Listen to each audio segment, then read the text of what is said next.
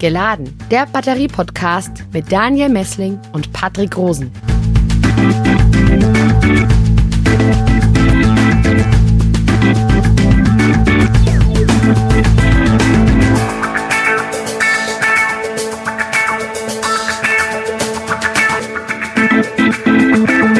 Willkommen zurück bei Geladen, dein Batterie-Podcast für Elektromobilität, Energiewende und Batterieforschung. Grüß dich Daniel, grüß dich Herr Professor Fichtner. Ja, guten Morgen. Wir sprechen heute über die gängigsten Zellchemien, die im Moment gerade für E-Autos produziert werden und im Gespräch sind. Manchmal ist es ja ein bisschen schwierig von außen, diese Elementekürzel zu verstehen. NMC, NCA, LFP. Was steckt genau dahinter? Darum geht's heute. Und zwar um die Kathodenmixe für Lithium-Ionen-Batterien nämlich Nickel, Mangan, Kobalt, NMC, Nickel, Kobalt, Aluminium, NCA. Da haben wir im Übrigen in diesem Podcast noch gar nicht drüber gesprochen. Und ein altbekanntes Material, und zwar Lithium-Eisenphosphat, LFP. Aber bevor wir starten, liebe Zuhörerinnen und Zuhörer, klicken Sie gerne auf Abonnieren, wenn Ihnen diese Podcast-Folge gefällt und bewerten Sie unseren Podcast in Ihrer Podcast-App. Was uns immer sehr hilft, sind Ihre Thementipps. Dazu wie immer gerne eine E-Mail an patrick.rosen.kit.edu oder an daniel.messling.kit.edu. Daniel, stell unseren Gast für heute doch nochmal bitte vor. Hallo, Herr Fichtner, schön, dass Sie mal wieder dabei sind. Ähm, ich stelle Sie ganz kurz vor. Und zwar sind Sie Professor an der Universität Ulm, Sie sind Direktor des Helmholtz-Instituts Ulm und Sie sind Sprecher der Forschungsplattform Celeste und des Exzellenzclusters Polis. Also, schön, dass Sie dabei sind. Herzlich willkommen. Ja, ich freue mich. Herr Professor Fichtner, als Chemiker haben Sie in der Batteriewissenschaft immer die Aufgabe, Zellchemien zu erforschen und zu entwickeln, die ganz vielen Anforderungen entsprechen müssen, zum Beispiel Performance, Schnellladefähigkeit. Wir sprechen hier oft über Energiedichte und Kapazität, über Sicherheit, über Langlebigkeit, aber auch über Nachhaltigkeit, Recycling, den Preis dieser Batteriematerialien und die Herstellbarkeit und die Produktion. Ähm, welcher dieser Parameter, Herr Professor Fichtner, steht denn eigentlich in Ihrer persönlichen Forschung im Vordergrund? Wenn Sie diese Parameter ordnen müssten nach Wichtigkeit, was würde denn ganz oben stehen? Ja, das kommt so ein bisschen drauf an, was ich äh, mit meiner Forschung beabsichtige. Ähm, wenn ich auf der Suche nach einem bestimmten grundlegenden Effekt bin, ähm, ist mir die Materialwahl oder die, die Eigenschaft oder die Nachhaltigkeit des Materials erstmal äh, ziemlich egal. Da geht es um, um die Physik, um die Chemie, äh, die grundsätzlich in solchen Systemen abläuft. Ähm, aber in der Regel arbeitet man eben auch an Systemen, die hinterher äh, vielleicht mal zum Einsatz kommen sollen.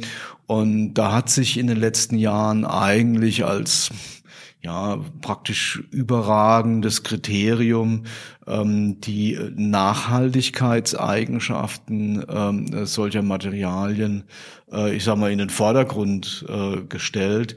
Also da ist einfach die Verfügbarkeit, ähm, die, äh, die Recyclingfähigkeit, die Giftigkeit und so weiter. Und ähm, was damit natürlich eng gekoppelt ist, ähm, ist ja auch der Preis. Wenn, wenn jetzt irgendwie ein Metall sehr selten ist, äh, was in der Batterie ist, dann wird es auch teuer sein. Stichwort Kobalt zum Beispiel oder in neuerer Zeit auch Nickel. Ähm, wenn irgendwas sehr häufig ist, wie Magnesium oder Natrium oder sowas, dann, ähm, dann wird es äh, kostengünstiger sein. Und die Materialkosten spielen da eben schon rein. Ähm, das nächste ist, ähm, es kann sein, dass man alleine schon aus der Intuition des Chemikers heraus abschätzen kann, dass es gewisse Systeme gibt, die unsicher sind. Die würde ich auch nicht wählen. Ich will mal ein Beispiel geben. Also wir haben uns in meiner Arbeitsgruppe nie dafür entschieden, an der sogenannten Lithium-Luft-Batterie zu arbeiten. Nicht, obwohl das ja jahrelang als der heilige Gral äh, der Batterieforschung galt, weil man da angeblich riesige Speicherkapazitäten erreichen kann. Ähm, mein Problem bei der Sache ist, äh, Im entladenen Zustand enthält die Batterie ähm, kein Lithium, sondern Lithiumperoxid. Und Lithiumperoxid ist ein Schlagzünder. Ähm, das heißt, es explodiert, wenn man draufhaut, ähm, wird irgendwie äh, dazu verwendet, um, um, um äh, Sprengstoffe zu zünden.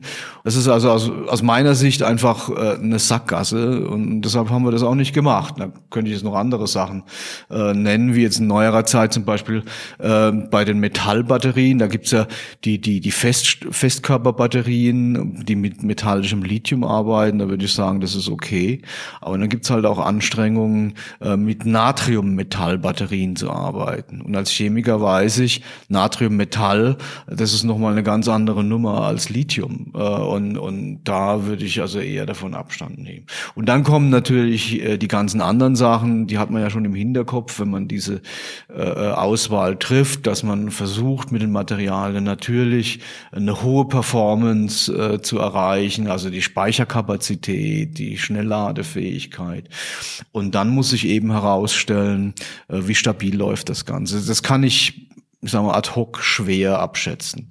Ähm, das stellt sich dann heraus, wie, wie, die, wie die Zyklenlebensdauer oder die kalendarische Lebensdauer äh, ist und wie man das verbessern kann. Das ist ja, das ist ja eine, eine ähm, Sache, die ja sich erst im Lauf der, der Wochen, Monate oder sogar Jahre herausstellt. Ja, und ganz am Ende ist dann, ich sag mal, die Weitergabe des Staffelstabs ähm, an, an die Leute, die dann vielleicht ein Scale-up machen, also die dann Kilogramme oder, oder vielleicht sogar eine Tonne von Sachen produzieren. Ja. Wir sprechen heute über die gängigsten Materialmixe. Patrick hat sie vorhin schon kurz erwähnt, nämlich NMC, NCA und LFP.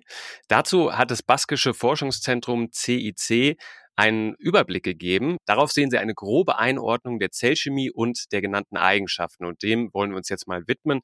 Herr Fichtner, fangen wir mal ganz oben an bei NMC. Was steht denn dahinter? Was hat es damit auf sich? Was ähm, ja, ist das für eine Abkürzung?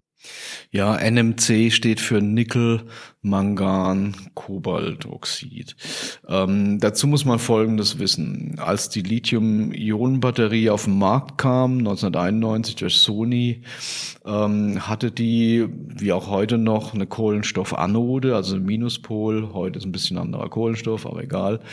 Und im Pluspol war reines Kobaltoxid ähm, Kobaldoxid. Dafür gab es übrigens auch einen Teil des Nobel Nobelpreises vor äh, kurzer Zeit. Und ähm, das Kobaldoxid ermöglicht hohe Spannungen der Batterie, ja, und es ist äh, sehr kompakt, es hat eine relativ hohe Dichte, so dass man auch die Baugröße recht ko äh, kompakt halten kann. Jetzt ist es aber so, es hat sich ziemlich schnell herausgestellt, dass äh, reines Kobalt, äh, Kobaltoxid in der Batterie, vor allem bei Großbatterien, keine besonders gute Idee ist. Ähm, das liegt insbesondere daran, weil es bei hoher Temperatur, wenn die mal heiß wird oder sowas, fängt es an, Sauerstoff abzuspalten oder wenn, wenn sie überladen wird, ähm, dann können da Brände entstehen, die sich selber befeuern. Ähm, dann ist es sehr teuer muss man auch sagen. Äh, es ist giftig. Ähm, in neuerer Zeit kamen dann noch so ein paar andere Aspekte zu. So zwischenzeitlich äh, war das mit der Kinderarbeit im Kongo natürlich ein kritisches Thema. Ich glaube, das ist soweit äh, bei den großen Herstellern im Griff mittlerweile. Und deshalb hat man schon in den 90er Jahren, lange vor dieser Kinderarbeitsdiskussion, hat man schon begonnen, ähm, Kobalt durch andere Materialien zu ersetzen. Jetzt ist es aber so, ähm, das Kobaltoxid ähm, hat eine ganz bestimmte Struktur, die eigentlich diese Speichermöglichkeiten äh, überhaupt erst möglich macht. Ähm, ich vergleiche es immer mit so einer Blätterteigstruktur. Also das sind so Schichten, das eben das Kobaltoxid, dann ist ein bisschen Leerraum und dann kommt die nächste Schicht. Ne? Und das Lithium, das krabbelt da rein und wird dann an verschiedenen Plätzen eingelagert. Ja, das geht rein und, und dann eben auch wieder raus. Und ähm, diese Schichtstruktur hat man versucht zu erhalten, weil die natürlich gewisse Vorteile hat. Und was man gemacht hat, hat man, ist, dass man in diesem Blatt von diesem Blätterteig, was vorher aus reinem Kobalt und, und Sauerstoff bestand, dass man da das Kobalt stellenweise ersetzt hat durch Nickel und durch Mangan. Ja, so dass also Anfang der 2000er Jahre hat man dann so so eine Drittelung etwa erreicht gehabt. Ähm, da war dann also äh, pro pro Kobaltatom gab es dann noch ein Nickelatom und ein Manganatom. So, ne, da war das äh, etwa 33 Prozent äh, Anteil von 100 auf 33. Ähm, dann gab es noch andere Mischungen, äh, zum Beispiel 6-2-2-Mischungen, also sechs Teile äh, Nickel, zwei Teile Kobalt, zwei Teile Mangan. Ähm, da waren es nur noch 20 Prozent. Im Augenblick ähm, verwenden viele es 811, 80 Prozent Nickel, 10 Prozent Mangan, äh, 10 Prozent Kobalt. Ähm, und äh, die ersten äh, Materialien äh, werden auch schon in großer Menge produziert, die nur noch aus Nickel und Mangan bestehen, wo dann gar kein Kobalt mehr drin ist. Ne? Das sind, die haben ein bisschen andere Struktur, aber die äh, sind dann praktisch kobaltfrei und es gibt auch andere Materialien. Einer davon ist heute in der Liste, die auch kobaltfrei sind. Und das sind die, die Materialien, in, in deren Richtung der, der große Trend im Augenblick hinläuft.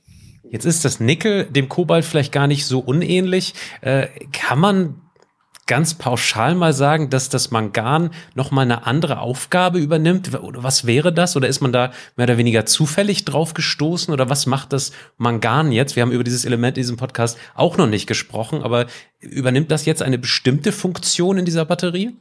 Naja, es muss, äh, alle diese Elemente sollten in der Lage sein, ähm, ihren sogenannten Oxidationszustand zu verändern.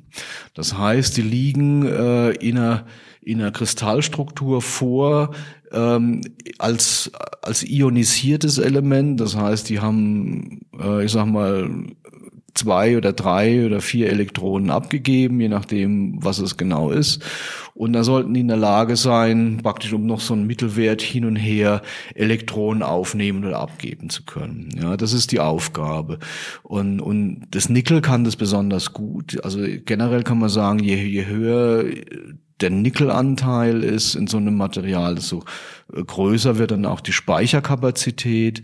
Ähm, das Mangan kann das aber auch und das Kobalt auch. Ja, äh, die haben dann eh noch andere chemische Eigenschaften, die sie natürlich mitbringen und die, die man dann beachten muss. Also der der reine Mangananteil, äh, wenn der zu hoch wird, dann kann es ähm, sein, dass sich eine die, die, das Material so ein bisschen auflöst oder sowas im Laufe der Zeit, so dass die Lebensdauer leidet, leidet. Das muss man dann durch, durch viele Dinge in den Griff bekommen, durch die richtige Grundmischung, aber dann auch, und das ist ein ganz wesentlicher Punkt geworden in, in der Batterieentwicklung, dass man außen praktisch eine, eine schützende Haut außenrum macht, eine dünne Schicht, ähm, die den, die, den Kontakt zum, zum Elektrolyten moderiert und das vom Angriff schützt eben. Wir sprechen hier häufig über LFP. Es hat ja eine Renaissance erfahren in den letzten Jahren. Ähm, was hat's mit LFP auf sich? Was sind da die großen Vorteile? Der Goodenough hatte das mal auf einer Konferenz in 90er Jahren vorgestellt. Ähm, und, und der, der hat ja Unglaubliches geleistet. Er hat dann auch dieses LFP mal vorgestellt. Das weicht in seiner Struktur deutlich ab äh, von diesem dieser Blätterteigstruktur. Das LFP ähm, hat eine sogenannte Olivinstruktur. Das ist ein natürliches Mineral namens Heterosit. Das kann man bergmännisch abbauen, besteht also aus Eisen und aus Phosphatgruppen. Ähm, und äh, man kann sich das so vorstellen, dass das Material praktisch jetzt nicht so schichtweise aufgebaut ist, sondern dass, dass da so Kanäle sich durchziehen, in denen dann das Lithium rein und raus rauscht. Ja, und da kommen wir vielleicht noch bei den Eigenschaften drauf. Ähm, das bewirkt dann auch, dass bestimmte kinetische Eigenschaften, was das Lithium angeht, äh, ähm, anders sind als bei diesen Schichtstrukturen. Und ähm, der, der Goodenough, ähm, der hat, hat es damals vorgestellt und hat gesagt, äh, als Conclusion, ähm, nice material, unfortunately doesn't work.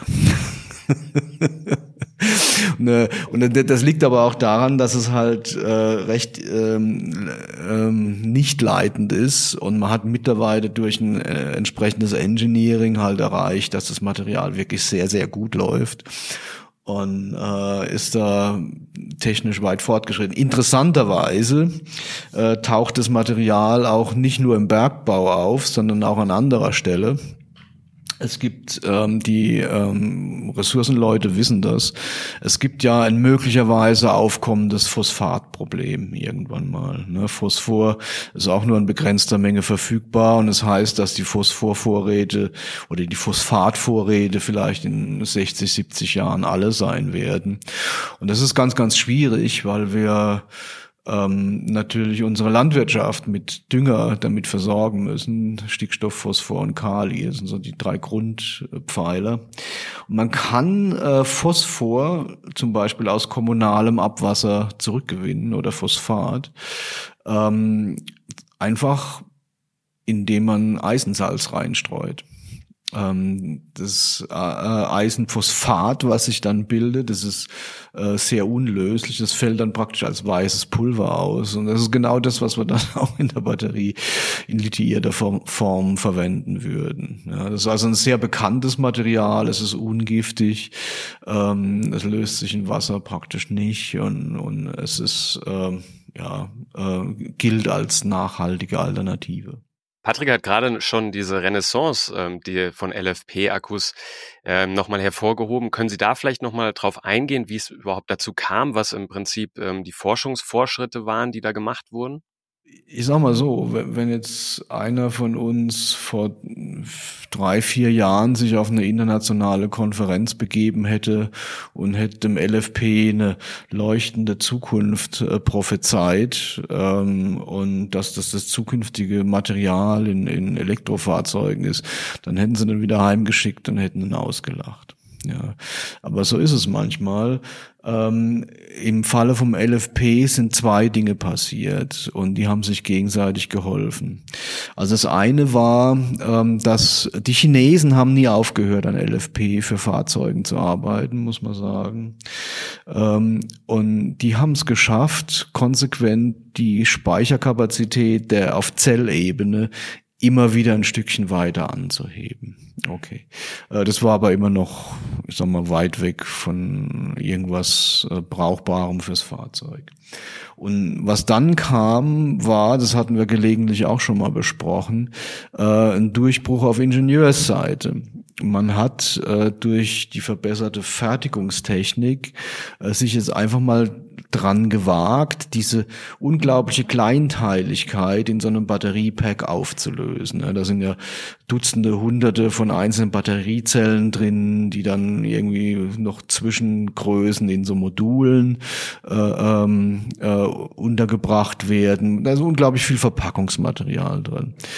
Und ähm, dann sind auch wieder Chinesen, CATL und BYD hergegangen haben gesagt, naja, wir machen das jetzt anders. Wir ziehen die, wir machen die Zelle nicht mehr so groß wie so eine größere Schokoladentafel, sondern wir ziehen die über die gesamte Länge von dieser Wanne, von diesem Pack durch oder bei BYD über die gesamte Breite. Ja.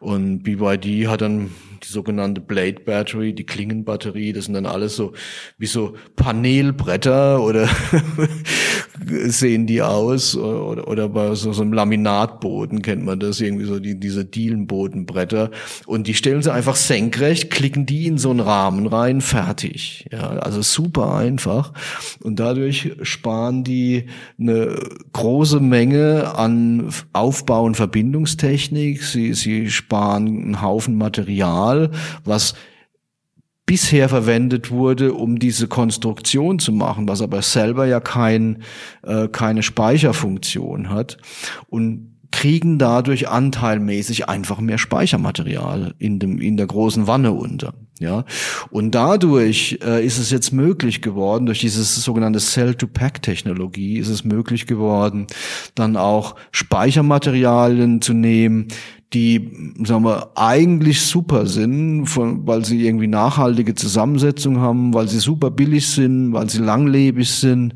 weil sie sicher sind aber die man bisher halt nicht genommen hat, weil sie einfach nicht äh, die Reichweite gebracht hätten in dem Fahrzeug. Ja.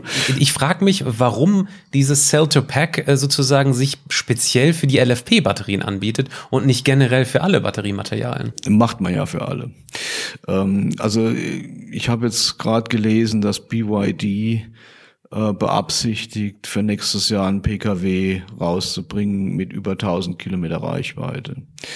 Ähm, mir ist es nicht bekannt, was die Batteriechemie davon sein wird, aber ich wenn man spontan annehmen, ist es nicht LFP. Ja, es ist wahrscheinlich ein NMC-Material und ähm, dadurch, man kriegt allein durch das andere Packaging, kriegt man allein schon mal 30 Prozent mehr, mehr Reichweite hin, ja.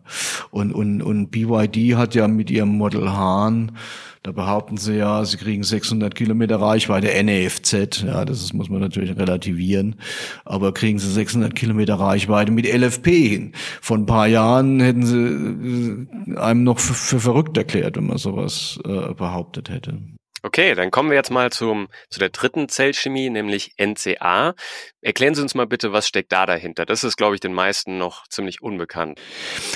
Das ist eine ähnliche Geschichte wie das NMC. Also ist auch wieder von der Kobaltoxidstruktur ausgehend, hat man versucht, das Kobalt häppchenweise zu ersetzen und die Leute, die sowas ausprobieren, die stellen dann fest, hm, man kann da die Struktur eigentlich ganz gut erhalten, wenn man nicht nur Mangan oder, oder Nickel äh, da verwendet, sondern man kann auch ähm, Aluminium unterbringen. Ähm, Aluminium ist leichter, hat also da hat man da noch mal einen Gewichtsvorteil ähm, und hat einen stabilisierenden Effekt auf die Struktur.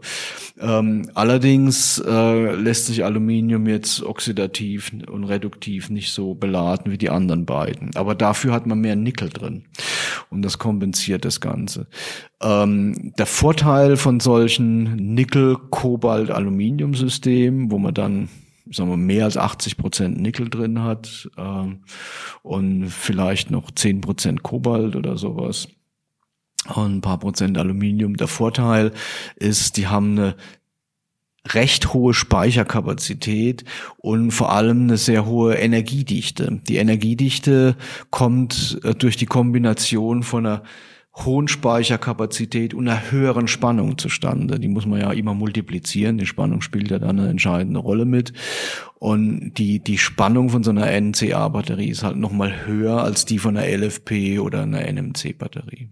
Ja. Bevor wir jetzt in die einzelnen Eigenschaften hier im Vergleich reingehen, wir haben es im Intro angeteasert von, äh, von dem CIC, da gibt es einen ganz tollen Vergleich. Ähm, Herr Fichtner, vielleicht mal ein ganz pauschaler Überblick von Ihnen. Jetzt haben wir die drei äh, Zellchemien hier. Können Sie mal eine ganz grobe Einschätzung geben, wie häufig und wo werden diese drei Zellchemien schon im Moment eingesetzt? Also ich glaube, die häufigste, ähm, äh, das häufigste Einsatzgebiet von den NMC-Batterien ist tatsächlich sind die Elektrofahrzeuge. Ja. Ähm, bei NCA, ähm, die werden von Panasonic hergestellt, das heißt, die gehen im Wesentlichen in die Teslas. Ähm, aber die werden eben auch von von anderen Firmen übernommen.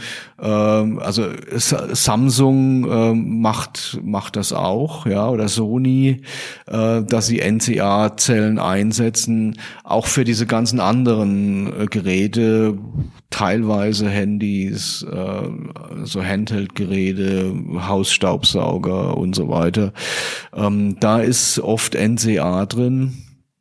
Und das LFP, ähm, das wird im Augenblick äh, immer noch größtenteils in Heimspeichern verwendet, weil es eine sehr lange Lebensdauer hat und ähm, weil es, äh, ich sag mal, gutmütiger und sicherer ist. Ähm, aber es ist ähm, ja zu einem der Gewinner, es ist auf der Gewinnerstraße auch im Fahrzeugbereich, weil es nochmal kostengünstiger ist ähm, als die anderen und weil es sicherer ist und eben durch die neuen Technologien auch zu vertretbaren Reichweiten äh, führt. Haben Sie da eine ungefähre Prozentzahl, wie viel das mittlerweile ausmacht äh, bei E-Autos? Aktuell insgesamt nicht, aber Tesla hat angekündigt, 75 Prozent seiner zukünftigen Flotte mit LFP auszustatten. Ja, wobei, also ich muss auch immer noch sagen, ich, ich nehme so eine unterschiedliche Sprachweise wahr ähm, der verschiedenen Hersteller. Ne? Die, die, die, die Chinesen sagen, ja, wir machen unser Cell-to-Pack oder machen das noch ins Chassis rein, äh, dann kriegen wir Reichweiten, dass es kracht. Und, und Tesla geht ja ähnlich vor. Ne? Während man bei, bei uns dann so sagt, ja, LFP, das ist ja schwächer auf der Brust, da können wir dann irgendwie so im Billigsegment und kleine, kleine Autos können wir damit ausstatten. Ähm, das sehen die anderen Hersteller anders. Ja, also die, natürlich ist es so, dass man mit einem 811 NMC oder einer NCA nochmal mehr Power hat. Aber ähm, also man, darf auch nicht vergessen, dass man durch diese, diese Technologie, die, die sich ja weiterentwickelt, auch mit LFP in Bereiche reinkommt, ähm, die also durchaus auch zumindest im mittleren, vielleicht sogar im oberen Segment äh, zu liegen kommen. Dann springen wir an dieser Stelle mal tatsächlich in dieses Schaubild vom CIC. Liebe Zuhörerinnen und Zuhörer, Sie merken, es ist tatsächlich eine Abwägung zwischen den einzelnen Eigenschaften. Wir wollen jetzt hier diesen Vergleich mal von Herrn Professor Fichtner überprüfen lassen und gucken, ähm, ob wir uns das erklären können, beziehungsweise ob Herr Fichtner das ein bisschen anders sieht. Wir starten jetzt mal mit der ersten Zeile, die hier aufgeführt ist, und zwar geht es dabei um den Punkt Energiedichte und Kapazität. Das Schaubild besagt, dass hier NCA vergleichsweise ähm, die Nase vorn hat. Ähm, Herr Fichtner, um wie viel mehr Kapazität reden wir hier eigentlich? Und sehen Sie das ähnlich, dass NCA da die Energiedichte sozusagen gegenüber den anderen beiden Materialien, dass, dass es da tatsächlich Vorteile gibt? Ja, das ist einfach Fakt, würde ich mal sagen. Ähm, also NCA, da spricht man im Augenblick von einer Energiedichte auf Zellebene von so 320 Wattstunden pro Kilogramm, ja, bei, bei NMC äh, von 250 etwa. Ja, und die LFP, äh, da ist es so ein bisschen die Frage, was man für Zahlen annimmt.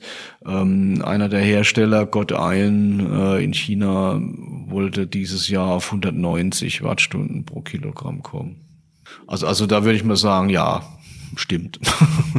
Okay, dann springen wir gleich mal weiter zum nächsten Punkt, nämlich der Schnellladefähigkeit. Hier kehren sich diese, das Bild kehrt sich so ein bisschen um und zwar ist hier LFP ganz vorne.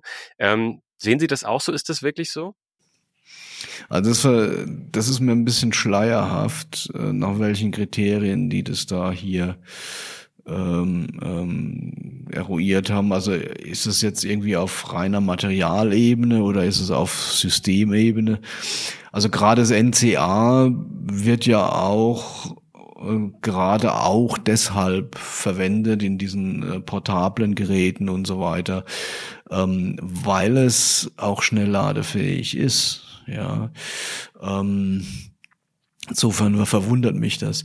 Und es ist auch so, ähm, wenn ich mir jetzt mal so eine, so eine Autobatterie anschaue, ja, äh, da gibt's ja so ein Lademanagement. Ähm, und das Lademanagement, wenn ich da, wenn ich da erstmal äh, ähm, anfange, dann wird ja am Anfang recht schnell geladen. Ne? Und ähm, was, was da passiert, ähm, ist, dass das Lademanagement erstmal einen konstanten Strom vorgibt. Also die gehen mit einer hohen Power da rein und, und laden da irgendwie erstmal sehr stark auf. Äh, während des Ladevorgangs füllt sich dann der Speicher langsam und da muss dann das System immer mehr Spannung aufwenden, um die gleiche Menge pro Zeit da reinzubringen. Ne? Das heißt konstanter Strom, aber die Spannung steigt langsam. Das geht dann bis zu einem gewissen Punkt äh, und an dem Punkt äh, lässt man dann die Spannung konstant ähm, und hält dann auf dieser Spannung weiter die Ladung. Und ähm, das passiert dann deutlich langsamer. Und in, in der Technik ähm, gibt dann einen Begriff, der nennt sich konstant äh, Stromverhältnis. Das ist sozusagen der Anteil, der praktisch schnell geladen wird, äh, der Speicherkapazität zur gesamten Speicherkapazität. Äh, bei niedrigen Temperaturen ist es bei LFP und NCA ähnlich. Äh, da gibt es keinen großen Unterschied. Aber ich sage mal, bei Raumtemperaturen darüber ist das Verhältnis deutlich unterschiedlich. Also da äh, ist das Konstantstromverhältnis bei NCA, ich glaube, bei 55 Prozent etwa und bei LFP nur bei etwa 10, 11 Prozent. Ja, das heißt, also es ist ein Fünftel davon, äh, wo dann wirklich schnell geladen wird. Und ähm, das ist äh, die eine Sache. Äh, die andere Sache ist, und äh, das mag vielleicht ein bisschen verwirrend erscheinen, äh, in der Formel 1, da gibt es dieses sogenannte CARS-System, das Kinetic Energy Recovery System. Das ist ja, sind ja mittlerweile die Formel 1-Fahrzeuge Hybridfahrzeuge. Ja, wenn, wenn, wenn der irgendwie vom Gas runtergeht, dann lädt der Elektromotor die Batterie im Kreuz auf. Und äh, ich weiß noch, der, der Lewis Hamilton bei seiner ersten äh, äh Siegesfahrt 2008, als er Weltmeister wurde, hatte eine LFP-Batterie im Kreuz von der Firma A123, ähm, die es mittlerweile, glaube ich, nicht mehr gibt. Ähm, und die hatten eine spezielle schnellladefähige LFP-Batterie entwickelt. Die war dann aber auch nanoskalig. Das heißt, die, die, die Körnchen, die waren also winzig, winzig klein, sodass die sich schnell schnell B- und entladen können.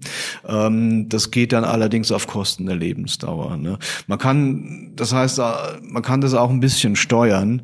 Ähm, also mein mein Fazit hier ist, ich werde nicht ganz schlau aus, aus, dem, äh, aus der Aussage hier, weil ich glaube, so pauschal kann man das nicht sagen.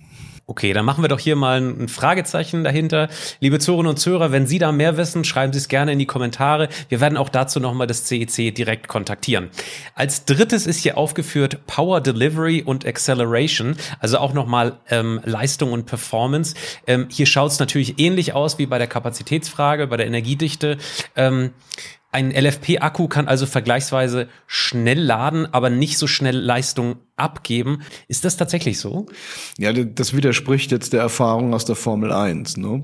Äh, wenn, wenn der aufs Gaspedal tritt zum Überholen und, und sich seine 60 Kilowatt äh, zu, zusätzliche Power in, ins Boot holt, dann muss das schnell gehen. Ja, und äh, wie gesagt, das hängt auch bisschen vom Batterie- und Materialdesign ab. Ich Vielleicht mal grundsätzlicher, ist Ihnen irgendein Material denn bekannt, was sozusagen super schnell aufladen kann, aber was ganz große Probleme hat im Entladen? Ist das irgendwie so bekannt unter Batterieforschern oder? Ich leide ja so ein bisschen drunter, dass ich äh, Festkörperchemiker bin und, und äh, das Ganze immer so mit, mit dem äh, ähm, Kristallstrukturauge und sowas betrachte. Und wenn ich mir dann überlege, wie das Lithium sich in, in diesem Festkörper bewegt, dann ist es eigentlich egal, in welche Richtung sich das bewegt. Äh, die energetischen Hügel, über die es drüber hüpfen muss, die sind von, von allen Seiten her gleich. Das heißt, intrinsisch äh, äh würde ich das nicht erwarten. Ähm, ich mag es nicht ausschließen, dass es irgendwo im Batteriemanagement Gründe gibt, das Ganze so oder so zu fahren. Aber ich fände es auch gut, wenn man es äh, CIC einfach mal fragt wie sie, wie sie auf diese Aussage kommen. Dann springen wir jetzt zur Lebensdauer. Da ist erneut LFP der Gewinner. Sie hatten das auch schon vorhin mal kurz mit den stationären Speichern, glaube ich, angesprochen. Ähm, warum ist das denn so? Wie viele Zyklen äh, ja, sind so bei LFP ähm, eigentlich zu erwarten und warum leben die tatsächlich länger als bei den anderen Zellchemien? Ja. Ähm, tatsächlich ist es so, dass die anderen Zellchemien, ähm, das sind ja diese Schichtstrukturen, ähm, äh, NMC und NCA, die sind äh, auf Dauer weniger stabil als das LFP, was eine kompaktere Struktur hat. Ich habe es vorhin mal versucht zu erklären. Das ist also man muss sich das irgendwie als Material vorstellen, was dann so von so Kanälen durchzogen wird, in denen dann das Lithium rein und raus rauscht. Ähm, das ist insgesamt stabiler, ist auch chemisch stabiler, äh, es ist auch sicherer. Ähm, es ist äh, zum Beispiel so, dass diese Schichtstrukturen oberhalb von einer bestimmten Temperatur äh, sich zersetzen und Sauerstoff abspalten. Und das ist ganz besonders äh, kritisch beim NCA-Material, weil das ist von der Zusammensetzung her nahe von Nickeloxid, NiO2. Äh, und von dem Material ist es bekannt, dass es um 200 Grad etwa ähm, anfängt, Sauerstoff freizusetzen. Und ähm, das bedeutet, wenn das Ding irgendwie mal abfackelt ähm, äh, und man hätte da einen sehr, sehr hohen Nickelanteil da drin, ähm, dann hätte man also einerseits reinen Sauerstoff und nanoskaliges Nickel. Und wenn man in der Batterie etwas nicht haben möchte, dann ist es rein Sauerstoff und nanoskaliges Nickel, weil die reagieren mit dem Elektrolyt sehr gerne und dann ähm, fängt das Ding an zu brennen einfach. Ja. Also das ist, das ist die Gefahr dieser hochnickelhaltigen Systeme, ja. Und, und das LFP, da passiert eigentlich eigentlich gar nichts. Ja, das, das kann man erhitzen. Ähm, das heißt, eine Batterie, äh, die mit LFP äh, aufgebaut ist, die geht nicht durch. Ja, das, dieses berühmte Durchgehen, das ist ja, das ist ja so ein Prozess, ähm, den man auch aus der chemischen Technik her kennt. Äh, da hat man irgendwas, was Wärme produziert. Ja, gleichzeitig wird Wärme an die Umgebung abgegeben durch irgendwie Strahlung oder, oder, oder einfach durch die Kühlung. Und dann ähm, erzeugt die Wärme, aber irgendwie befeuert die die Reaktion, sodass das immer weitergeht und irgendwann kann die Wärmeabfuhr und die Umgebung nicht mehr mithalten und dann geht es explosionsmäßig hoch. Und ähm, das führt dann dazu erstmal, dass die der der der Elektrolyt, das ist ja eine, eine organische Flüssigkeit, ähnlich wie Benzin, sage ich mal, oder schwerer Alkohol, ähm, dass der verdampft, ja, dann gibt es einen Druck in der Zelle, dann knackt die auf und dann kommt Luft rein und dann kann sich das entzünden und, und es gibt dann diese Feuererscheinung, diese Verpuffungen. Ja. Jetzt sind Sie schon zum nächsten Punkt gesprungen, und zwar Thema Sicherheit. Äh, ein Gast im vorigen Podcast, und zwar Herr Dr. Wollersheim von Solawatt, der widersprach uns so ein bisschen, äh, wenn LFP-Batterien als besonders sicher dargestellt werden. Er bezog sich dabei vermutlich ähm, auf die Diskussion, dass man bei der Sicherheitsfrage immer nur über eine Elektrode äh, redet oder sich darauf konzentriert. Ähm, gucken wir doch mal in diese Zeile ähm, Sicherheit von den drei Materialien. Da scheint wieder ähm, LFP ganz vorne zu sein. Aber gehen Sie doch mal ganz kurz äh, auf Herrn Dr. Wollersheim ein. Also sind LFP-Batterien tatsächlich so sicher, wie wir hier immer sagen? Also ich, ich glaube, die, die Zeile hier in dem CIC-Diagramm, die bezieht sich tatsächlich nur auf das Eisenphosphat. Ähm, wenn man die gesamte Batterie betrachtet, ist das Ganze natürlich ein bisschen komplexer. Da hat Herr Wollersheim völlig recht. Ähm, das kann nämlich nach wie vor passieren, dass auch an der Anode irgendwelches Zeug passiert, wenn man das Ganze überlädt oder, oder irgendwas und, und ähm, oder es ist zu kalt und die Batterie wird zu schnell geladen, dann kommt das Lithium nicht mehr schnell genug in den Kohlenstoff rein, er scheidet sich außen ab, gibt so eine Metallschicht, das sogenannte Lithium Plating, von der Metallschicht können sich dann wieder diese Nädelchen oder oder äh, wie es neulich der Kollege gesagt hat, die, die diese, diese Nagel, diese kleinen Nägel äh, bilden, die dann praktisch durch die Zelle durchwachsen und den Kurzschluss machen. Ähm, also das muss auf alle Fälle vermieden werden. Das hat dann nichts mit dem Eisenphosphat zu tun. Ja. Ähm, das, die Kathode ist ein weiterer Faktor, den man bei der Sicherheit bedenken muss. Aber wenn man die Gesamtbatterie betrachtet, dann kann man nicht hergehen und sagen, nur weil wir da jetzt LFP drin haben, sind wir unendlich sicher. Ja, sondern da muss eben auch die Anode stimmen. Insofern Insofern hat er da recht, ja. Aber das LFP für sich betrachtet, das ist deutlich sicherer als die anderen. Also wenn Sie jetzt mal äh, Batteriebrände in den letzten Monaten, Jahren so äh, betrachten, äh, sind das häufiger NCA und NMC Batterien gewesen?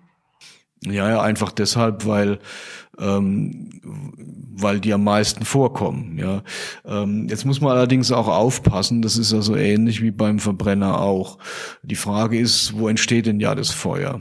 Ne, wenn ich jetzt, äh, wenn ich jetzt so ein Fahrzeug habe. Ähm, ist es jetzt tatsächlich die Batterie als Auslöser oder hat sich da irgendwie ein Kabelbaum irgendwie wund gescheuert? Und ähm, das, da, da muss man halt, ich glaube, weiß nicht, ob es da Statistiken gibt, aber das ist wie, wie in allen Fahrzeugen, dass halt ich sag mal, ein Teil der Ursache vielleicht tatsächlich im Antriebssystem liegt und der Rest ist halt irgendwo anders. Da ist irgendwas heiß gelaufen oder sonst irgendwas. Das hat dann vielleicht wenig, weniger was mit dem eigentlichen Verbrenner oder mit dem, mit dem, mit der, mit der Batterie zu tun. Also da würde ich mal gerne tatsächlich wissen, ob es da Zahlen gibt, die, die das unterscheiden. Ja. Aber alleine von der Häufigkeit her, mittlerweile ist ja NMC dominierend, äh, würde ich mal erwarten, dass es auch NMC äh, basierte Systeme sind, die da brennen. Ja, wobei man auch sagen muss, ähm, das passiert ja zwar häufig in der Presse, aber insgesamt doch recht selten. Ja, ich würde gerne nochmal auf den Punkt Lebensdauer zurückkommen. Ähm, wir haben jetzt schon sehr häufig in letzter Zeit von dieser Forever Battery gehört und auch viele Hörerinnen und Hörer geben uns ähm, tatsächlich häufig die Rückmeldung, ja, dass ja die Lebensdauer eigentlich tatsächlich keine Rolle mehr spielt, dass man diesen Punkt im Prinzip streichen kann. Ist das tatsächlich aus Ihrer Sicht auch so oder beschränkt sich das nur auf Lithium-Ionen-Batterien ähm, oder kann man das auch wirklich ausweiten auf andere Batteriechemien? Naja, also in, in der Lithium-Ionen-Batterie hat sich sehr, sehr viel getan in der Richtung. Ne? Das, also gerade bei den Fahrzeugbatterien hat ja durch die Arbeiten von Jeff Dahn, der das Ganze ja für Tesla auch macht, hat sich ja gezeigt, wenn wir die, diese Pülverchen äh, mit diesen Speichermaterialien, wenn wir die so herstellen, dass die alle aus einzelnen richtigen Kristallen bestehen, äh, dann hält das Ding Millionen von Kilometern. Ja. Und das ist ja mittlerweile, glaube ich, auch gezeigt worden. Also insofern, ähm, ist das Thema durch. Ich glaube, das Einzige, was man hier noch fragen kann, ist, ähm, das ist ja jetzt eine, eine, eine Zyklenlebensdauer. Ja, äh, die Frage ist, wie sieht denn die kalendarische Lebensdauer aus? Ähm, da kennen wir alle von unseren Handybatterien ähm, so ein Ding, das lebt mittlerweile so drei bis vier Jahre oder sowas und dann macht es so langsam schlapp. Ähm, bei, bei, bei PKWs, das sind wir jetzt, glaube ich, so bei 13, 15 Jahre, müsste mich täuschen. Ähm, und die Frage ist, wie geht es weiter? Ne? Und, und, und das sind so Sachen, wo man sich dann auch fragen muss, ähm, muss es unbedingt weitergehen? Ja, müssen die ewig leben? Gut, wenn sie ewig leben und haben gleichzeitig auch noch, äh, ich sag mal, eine sehr, sehr hohe Speicherkapazität, ähm, dann äh, kann man die natürlich einfach vom einen Auto ausbauen und ins andere einbauen. Aber ich muss sagen, also da gab es jetzt kürzlich auch eine Studie ähm, von der TU München dazu äh, zur Lebensdauer von von Fahrzeugen in unterschiedlichen Anwendungsbereichen, also Pendler oder Vielfahrer und so weiter. Und die hat eigentlich gezeigt, dass die tatsächlichen Lebensdauern aktuell deutlich besser sind als das, was noch vor einiger Zeit in der Literatur angegeben worden ist. Also Mitte, Ende der 2010er Jahre, ja, ist also deutlich besser. Und in das äh, passt auch eine kleine Anekdote, die ich äh, jetzt äh, geben kann. Und zwar ein Freund von mir, der ist Vielfahrer. Äh, die haben noch ein Haus irgendwie in Valencia, was er da irgendwie am Renovieren war und sowas. Und er hat sich deshalb einen Tesla gekauft. Ein Tesla Model S. Und zwar eins von 2017 gebraucht, weil äh, die Modelle bis 2017, äh, die hatten praktisch unbegrenztes Laden frei. Ja, also ohne, dass er da was zahlen muss. Und er sagt, naja, dadurch, äh, dass er da ständig hin und her fährt zwischen Ulm und Valencia, hat er das in zwei, drei Jahren wieder drin, äh, den Kaufpreis. Und das hatte er, also er hat es Ende 2021 gekauft, als er es übernommen hatte, das war ja dann nach drei, vier Jahren, ja, hatte das noch 97 Prozent Kapazität auf der Batterie. Ja. Und das ist praktisch fast wie neu. Also dieses äh, diese Aussagen, dass der, das Ding irgendwie nach kurzer Zeit irgendwie schrottreif ist nach ein paar Jahren, das ist ziemlicher Quatsch. Also das ist, das war vielleicht mal so vor zehn Jahren oder sowas, aber aber da hat sich ja so viel getan, da muss man wirklich äh, einfach mal anerkennen, dass sich die Zeit geändert hat. Wenn man jetzt mal das Schaubild hier anschaut, ähm, dann scheint NMC in keiner einzigen Kategorie tatsächlich als bestes Material zu punkten. Trotzdem ist das wahrscheinlich irgendwie so ein Kompromiss. Ähm, warum wird das Material denn trotzdem so häufig verwendet? Naja, NMC hat bessere Sicherheitseigenschaften als NCA. Ja, das muss man schon so sehen. Und ähm, ja, es, es, es hat, glaube ich, auch eine, eine, eine größere Datenbasis, es, es, es ist länger bekannt. Das NCA-Material wurde in den 2000er, 2000er, 2010er Jahren erst so richtig entwickelt. Ähm, und ähm, ja, es, es ist bekannt, es ist, es, es ist gut herstellbar, es ist äh, stabiler, ja, als das, das NCA-Material.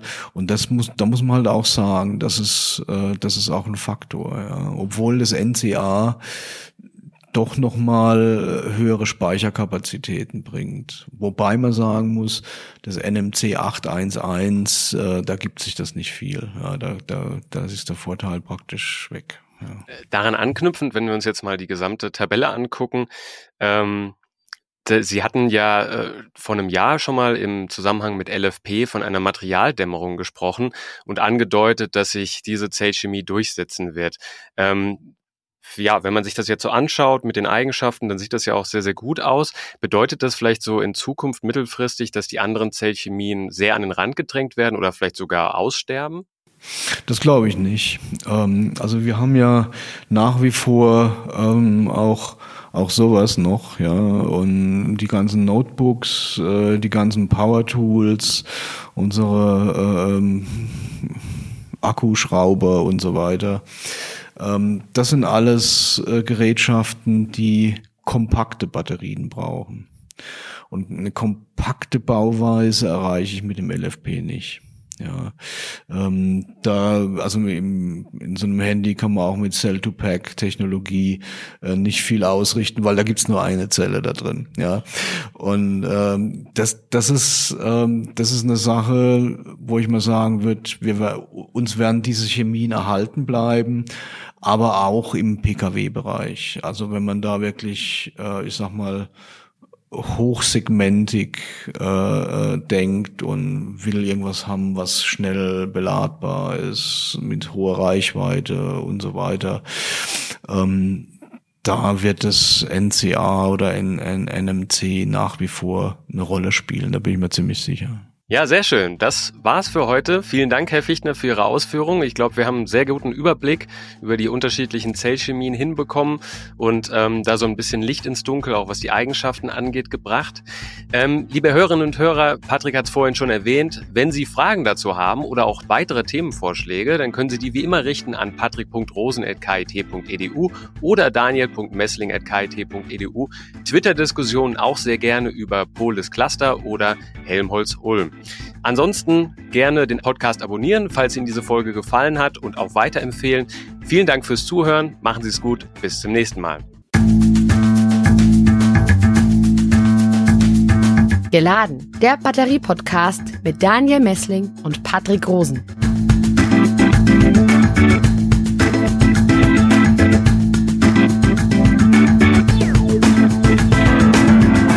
Podcast wurde produziert vom Center for Electrochemical Energy Storage Ulm und Karlsruhe, kurz Celeste, einer Forschungsplattform des Karlsruher Instituts für Technologie, der Universität Ulm und des Zentrums für Sonnenenergie und Wasserstoffforschung Baden-Württemberg.